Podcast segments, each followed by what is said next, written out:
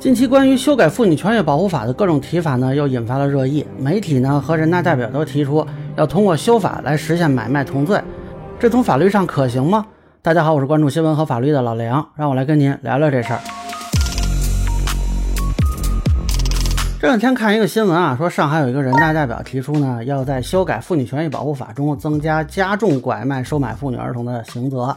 尤其是强调买卖同罪，因为这个问题，呃，这些年来一直得到关注，但是怎么彻底的从这个法律上或者来根除这些顽症的话，我觉得一个要全国人大可能修法。前几天呢，这个中央青年报也有一篇文章提到啊，说这个拐卖妇女如何追责。正在修订的这部法律应予回应。其实这部法律在征求意见的时候呢，就有很多女权人士啊、社会人士啊，当时来参与提交各种意见。那么有这种网上的帖子，还呼吁说让女同胞都来参与啊。当时呢，我看了各种言论嘛，也有说是要这个提高拐卖的刑事责任的啊，也有建议防范性骚扰和家暴的，也有建议提高性同意年龄的，还有提到这个离婚冷静期问题的。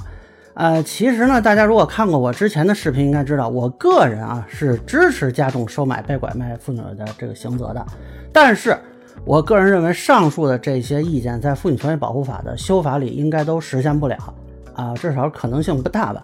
那么，首先一个问题呢，就是这个领域不对啊。我个人理解啊，这个《妇女权益保护法》整体上它是个行政法。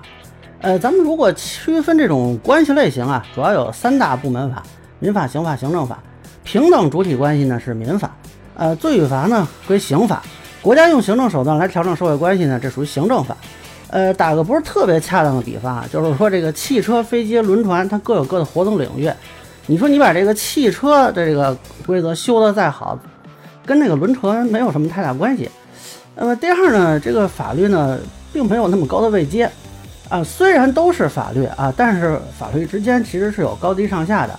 最高的当然是宪法啊，宪法下边呢是各个部门法，这个民法典啊和刑法的位阶其实是非常高的啊，尤其这个刑法大家可能怎么说比较常见嘛，所以大家对它的认知程度可能不是特别准确。其实它的位阶很高的，他们两个是仅次于宪法，就民法典和刑法彼此都没有修改对方的权限。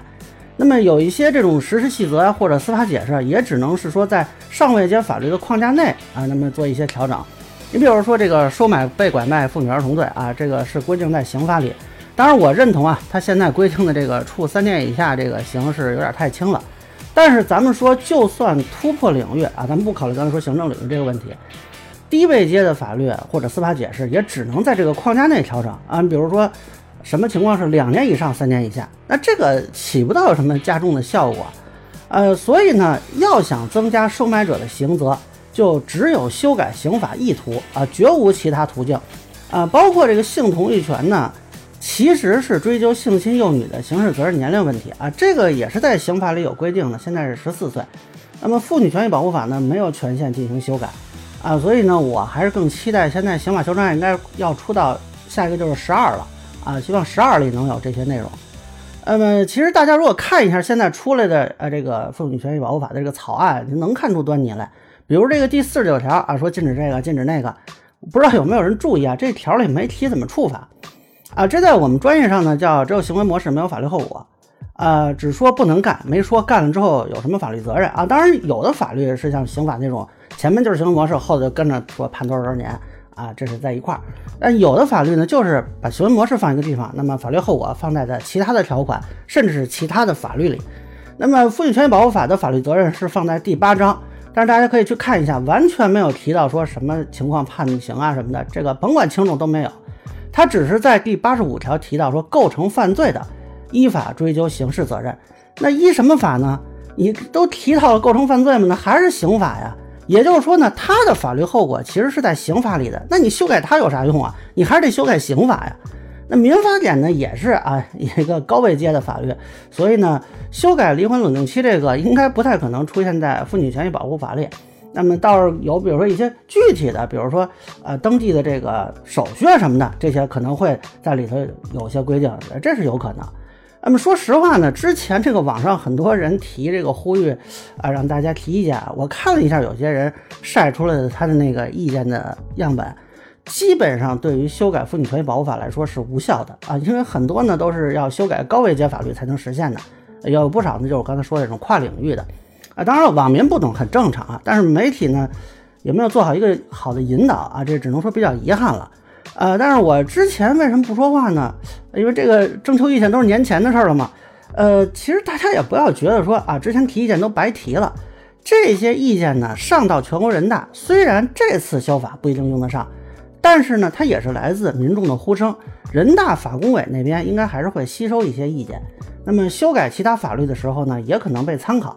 啊，毕竟像这种征求意见的机会啊，也不是天天有。所以呢，大家有什么意见呢，多多的提到人大啊，我觉得其实还是好的。所以不必纠结说啊，具体你是因为什么提的这个意见。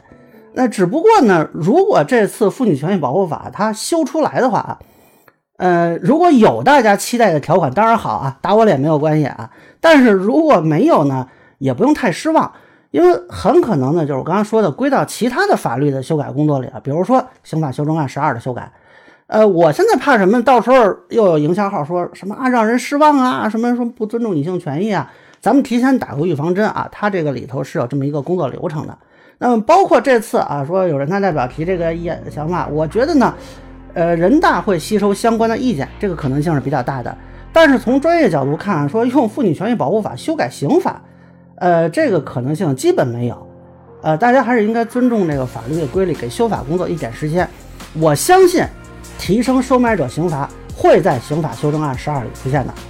那么以上呢，这就是我对妇女权益保护法修法问题的一个分析。个人浅见难免疏漏，也欢迎不同意见小伙伴在评论区、弹幕里给我留言。如果你觉得我说的还有点意思，您可以关注我的账号老梁不郁闷，我会继续分享更多关于新闻和法律的观点。谢谢大家。